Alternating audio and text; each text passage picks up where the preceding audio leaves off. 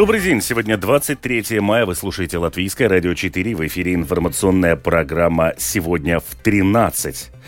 Переживание, недостаточное знание латышского языка и компьютера, а также совокупный фактор этих позиций помешали многим испытавшихся россиян сдать госязык. И сегодня правительство также рассмотрит поправки и правила, что делать с теми, кто не записался в указанный срок на сдачу экзамена. Комиссия Сейма по социальным делам и труду сегодня планирует рассмотреть перед третьим чтением поправки, предусматривающие ограничить выпуск в продажу ароматизированных курительных смесей. Учителей не хватает не только в школах, но и в детских садах. В Белгородской области России, граничащей с Украиной, продолжается так называемая контртеррористическая операция. Об этом и не только более подробно далее в завершении прогноз синоптиков на предстоящие сутки. Оставайтесь с нами.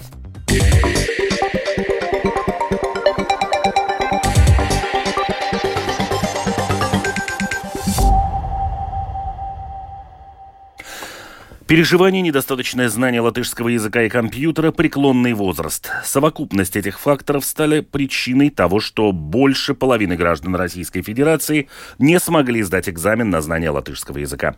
В то же время большинство из них отмечают благожелательное отношение экзаменаторов. Те, кто не сдал, говорят, что будут пересдавать повторно и советуют всем, кто боится или сомневается в своих знаниях, все-таки сдавать экзамен. Людмила Пилип разговаривала с гражданами Российской Федерации, сдававшими экзамен экзамен по латышскому языку.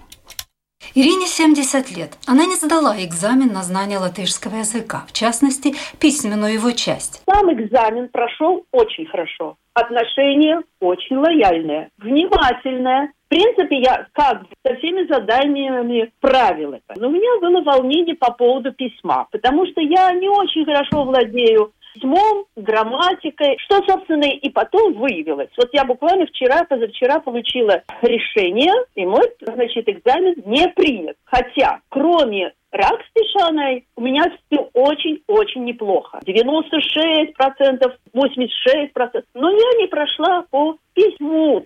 Если все части не сданы на 60%, экзамен не засчитывается, отметила представитель Центра содержания образования Лиене Берзеня. Да, да, гадījumā. Да, в этом случае считается, что экзамен не сдан, поскольку 60% необходимо получить по каждой из частей проверки.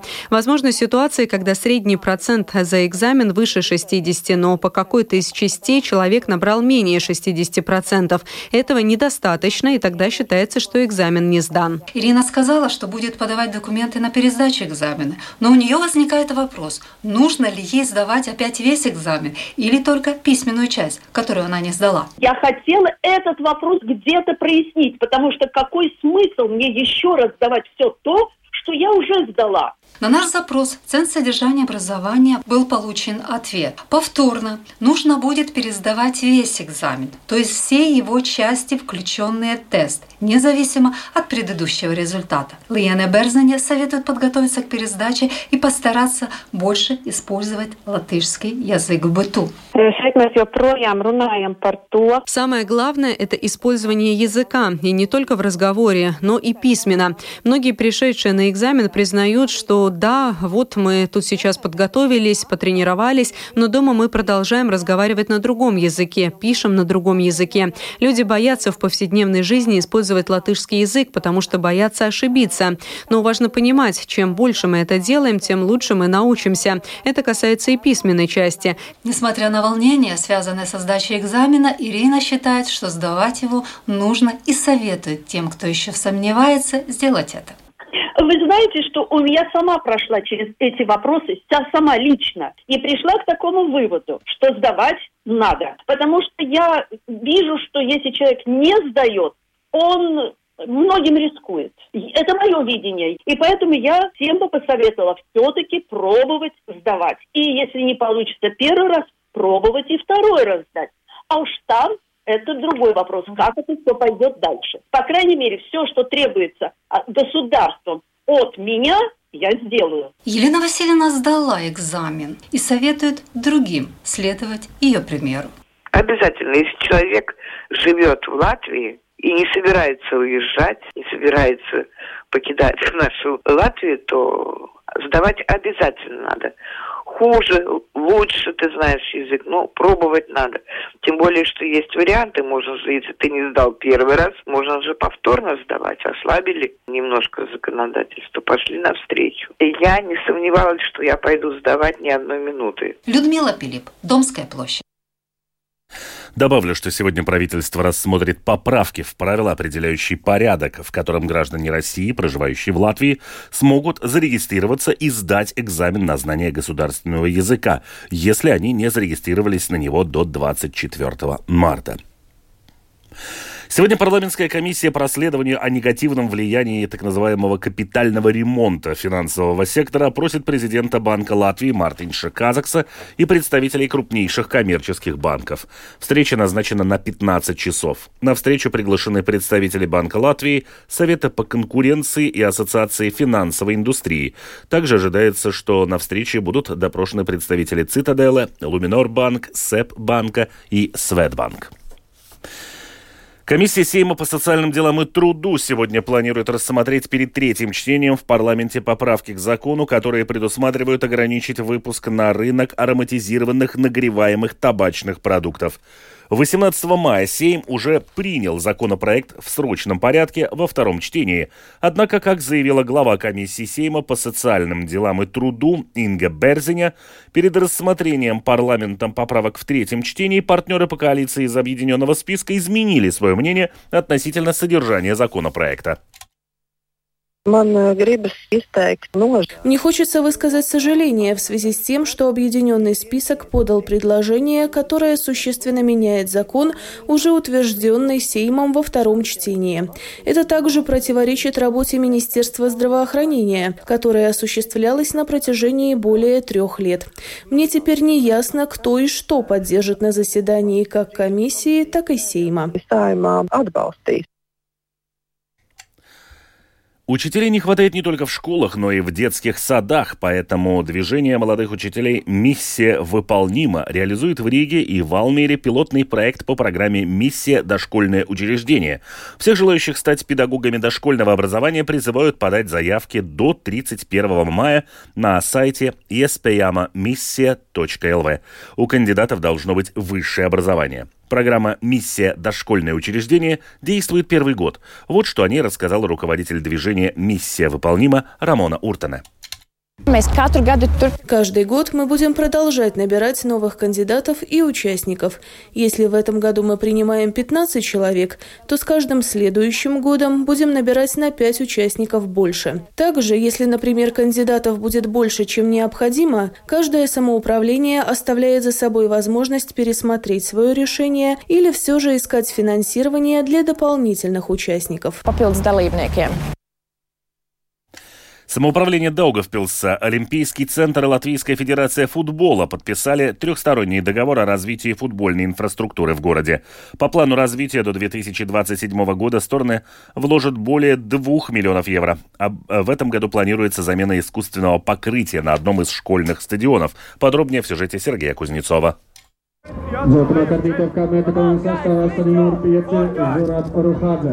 Около 2 миллионов евро вложит в футбольную инфраструктуру Даугавпилса.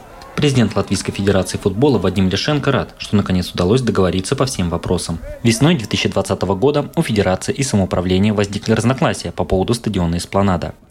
ЛФФ запросила вернуть вложенные 230 тысяч за искусственное покрытие поля, так как город не выполнил обязательства по реконструкции стадиона. Сейчас таких противоречий не должно быть, продолжает Вадим Ляшенко. Тяжело было найти общий консенсус для того, чтобы подписать такое долгосрочное развитие города, э, футбол, футбола в городе. И наконец-то нам это удалось. Главные пункты этого соглашения заключаются в том, что мы ставим э, новое одно футбольное поле возле школы, ставим натуральное покрытие на стадионе в Целтнексе. Через два года строим надувной холл возле школы. Также ставим поливную систему на Целтнексе на стадионе. И в целом мы подписали долгосрочное развитие. Половину суммы инвестиций обеспечивает Федерация, вторую – самоуправление. Обслуживает инфраструктуру Олимпийский центр Даугавпилса. Это третья сторона, участвовавшая в подписании договора. Руководитель центра Владимир Штейнберг отмечает, что первый шаг – Это замена искусственного покрытия на стадионе около школы дружественного призыва на Новом Форштате.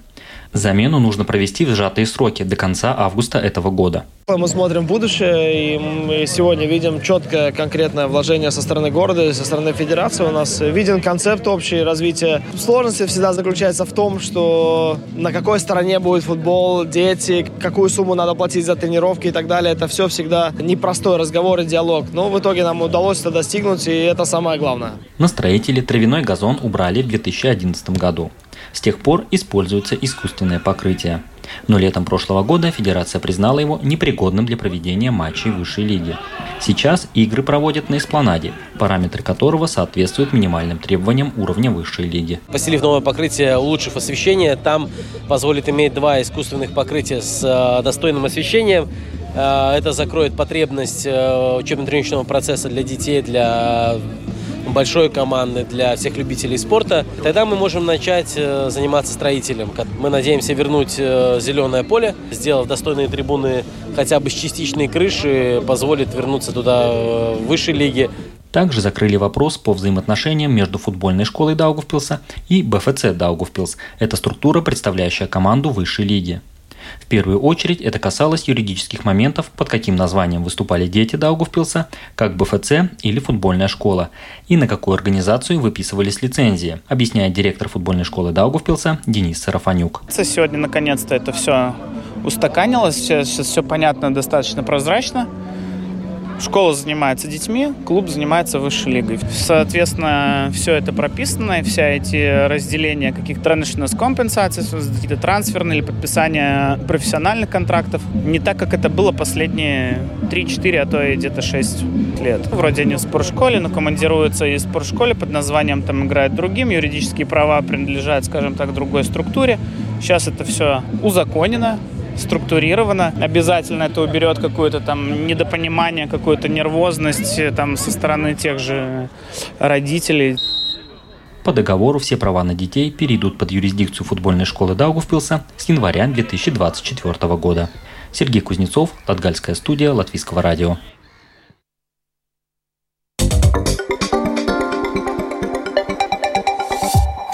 В Белгородской области России, граничащей с Украиной, продолжается контртеррористическая операция, которая была объявлена вчера после того, как базирующийся в Украине русский добровольческий корпус заявил о совершении рейда на территории области. Это уже как минимум вторая диверсионная операция, проводимая на территории России. В начале марта русский добровольческий корпус взял на себя ответственность за рейд в Брянскую область, в ходе которого его бойцы на короткое время заняли расположенные там два села продолжит Рустам Шукуров.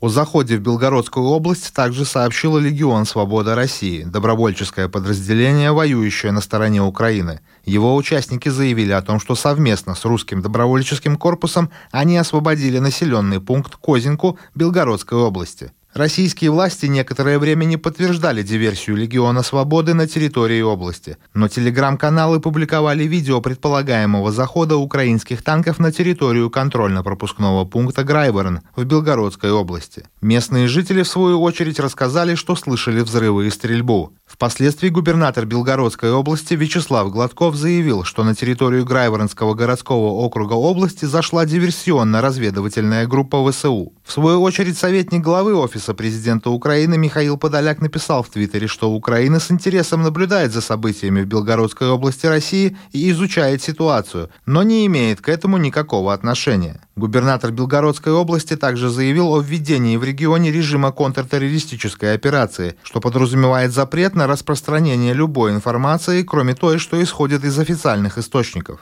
По данным телеграм-канала «Астра», ночью в Грайворонском округе области велись боевые действия. В свою очередь, губернатор Белгородской области объявил, что в приграничном районе идет так называемая зачистка. Местные жители сообщили о массовой эвакуации населения. В частности, эвакуация проходила в селе Глотово. Между тем, как сообщает телеканал «Настоящее время», сегодня ночью беспилотники атаковали Белгородскую область. В самом Белгороде был слышен взрыв, предположительно в здании местного управления ФСБ. Тем временем, комментируя события в Белгородской области, пресс-секретарь Госдепартамента США Мэтью Миллер отметил, что США не поощряют Украину к нападению на российскую территорию, но напоминают, что именно Россия развязала войну. Мы ясно дали понять украинцам, что мы не поддерживаем и не поощряем атаки за границами Украины. Вместе с тем, я считаю, что важно сделать шаг назад и напомнить всем, всему миру, что, конечно, именно Россия начала эту войну. Россия продолжает нападение на гражданское население Украины, на школы, больницы и гражданскую инфраструктуру. Поэтому, как Украина будет вести свои военные действия, это дело самой Украины. Агрессор в этой войне – Россия. Тем временем разведка Великобритании предположила, каким образом Россия может использовать ситуацию в Белгородской области. Аналитики отмечают, что российская власть может использовать прорыв партизан в Белгородскую область с целью поддержки нарратива о том, что якобы Россия является жертвой в войне. Рустам Шукуров, служба новостей Латвийского радио. И в завершении выпуска о погоде. Завтра по Латвии сохранится переменная облачность, местами небольшой кратковременный дождь. Ночью в отдельных районах образуется туман с видимостью от 500 до 1000 метров. Будет дуть слабый ветер 2-5 метров в секунду. Температура воздуха ночью плюс 8, плюс 13 градусов. Днем воздух прогреется до 22-26. Местами на побережье залива до 20-22 градусов. В Риге переменная облачность без осадков. Будет дуть слабый ветер 2-5 метров в секунду. Ночью в столице 11-13. Днем 24-26 градусов градусов. Медицинский тип погоды первый, особо благоприятный.